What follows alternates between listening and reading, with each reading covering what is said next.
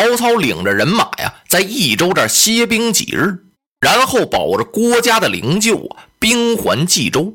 不能把郭家埋藏在这儿，得埋回到许都去。曹丞相几十万大军，浩浩荡荡，不能从原路往回走了，也不想那么走了。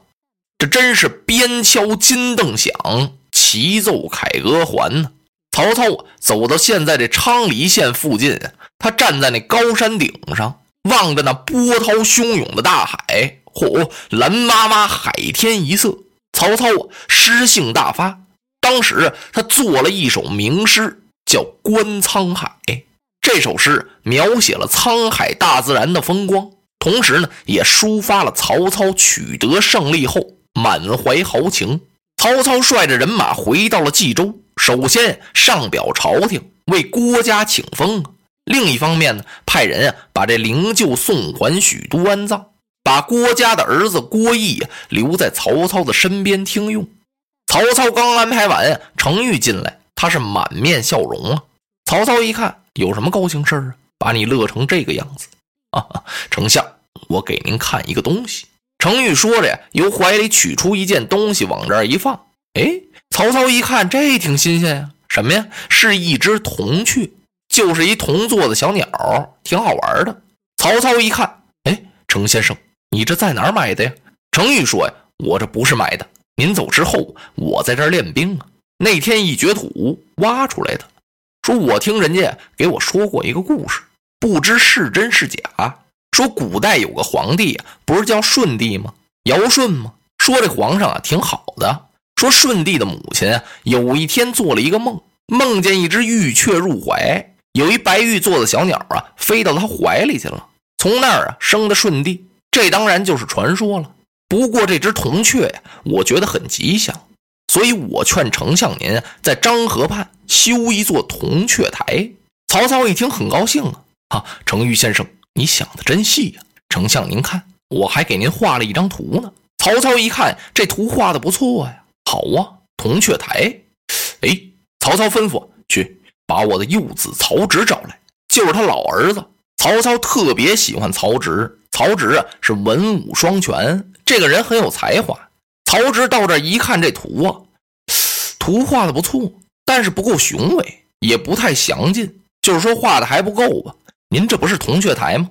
我看应该修三座，中间这个叫铜雀台，左边修一座，叫玉龙。右边修一座叫金凤，然后咱们再修它两座飞桥啊，是横空而上，那可就显得雄伟壮观喽。曹操一听乐了，我儿所言甚善呐。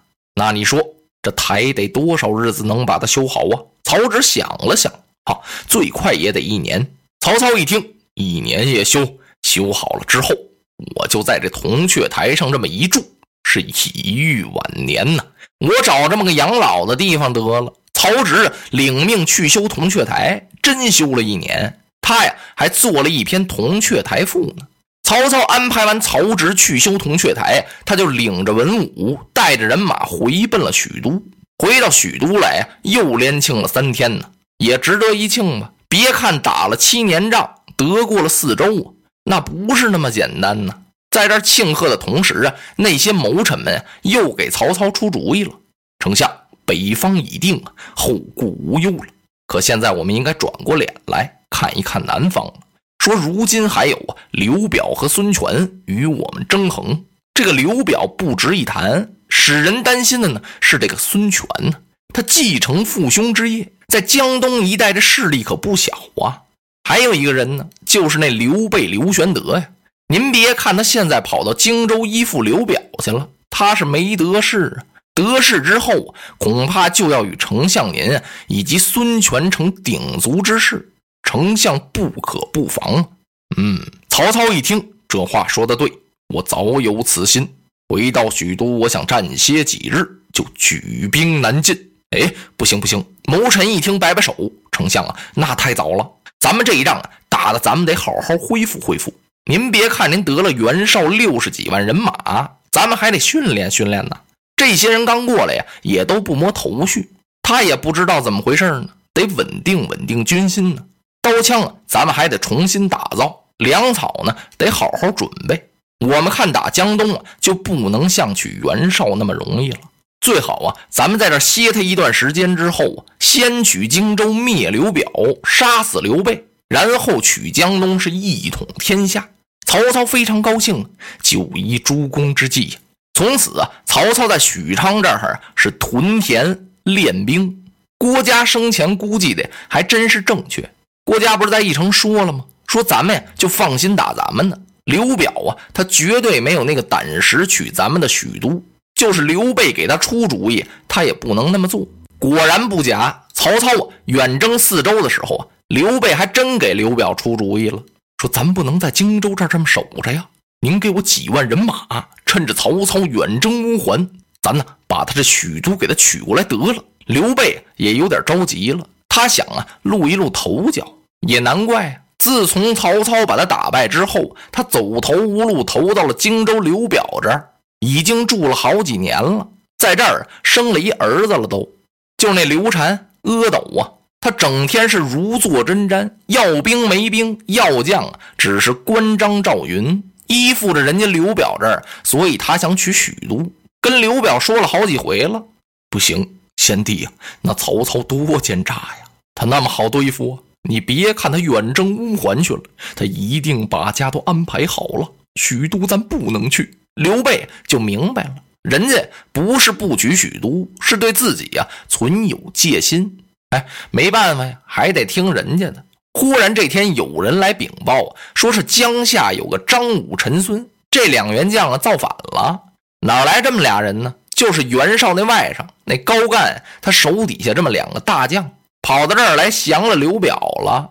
刘表就把这俩呀给安排到江夏了。想不到这俩反了。刘表没主意了，哎呀，这怎么办呢？刘备一看，大哥不必着慌，我去把他们收降了就得了。啊，那可太好了！刘表给了刘备、刘玄德一万人马，玄德领着关张赵云就杀到江夏来了。两下把阵势摆开之后啊，玄德一看，哎呦，这张武胯下的那匹战马把玄德给吸引住了。这马怎么这么好啊？看着像一头玉狮子似的。无意中啊，他挑起大指说：“你们看，张武这匹马多好啊！”旁边的赵云一看，啊，好，他马好啊，可不知道此人武艺如何。我先跟他战一百合。赵云催马就到了阵前了，两人通明一打呀，嚯，没走三合，噗，一枪让赵云把张武是挑于马下。赵云在那鞍桥上一探背，嘣儿就把那张武那马的铁骨梁给抓住了。他把这匹马给拉回来了，交给刘备。主公，您不是说这匹马好吗？我给您拉回来了。刘备也乐了。哎呀，四弟呀，你心眼可真实啊！我一念叨，你就把马夺来了。好吧，我骑上他吧，把陈孙也给杀死了，平定了江夏。刘备带着人马回到荆州来呀。刘表出城迎接，他也发现这匹马了。哎呀，贤弟，这个马怎么这么好看呢？你在哪儿买的这一匹战马呀？大哥。哪里是买的呀？是这么这么回事哦。两军阵上得的好马，好哥哥您喜欢吗？那我就把这匹马赠给您吧。刘表一看，嘿，那那多不好意思啊！嗨，您骑着跟我骑着不是一样吗？多谢贤弟。刘表啊，当即就不骑自己那匹马了，换了这匹坐骑了，把刘备接到城中来呀。当刘表骑着马回府的时候啊，在门口这儿啊站着一个人，这人一看这匹马。嘿呀！刘表一看，怎么了？您怎么骑这匹马呀？说话的这人是刘表的手下的谋士蒯越。我骑的马怎么了？这马不能骑呀！这是一匹防主人的马。您没看马的左目下有泪槽吗？此马名为狄卢，是谁骑它呀？谁死啊？刘表机灵，打了个冷战。好啊，玄德，难道说你有害我之心不成吗？转念一想，不对呀，这马是我跟人家要的呀。刘表想来想去，嗨，不管怎么说呀，明天呢，我把这马给他来个物还本主。落花葬黄冢，花蝶各西东。千年之后的我，重复着。相同的梦。恍惚中。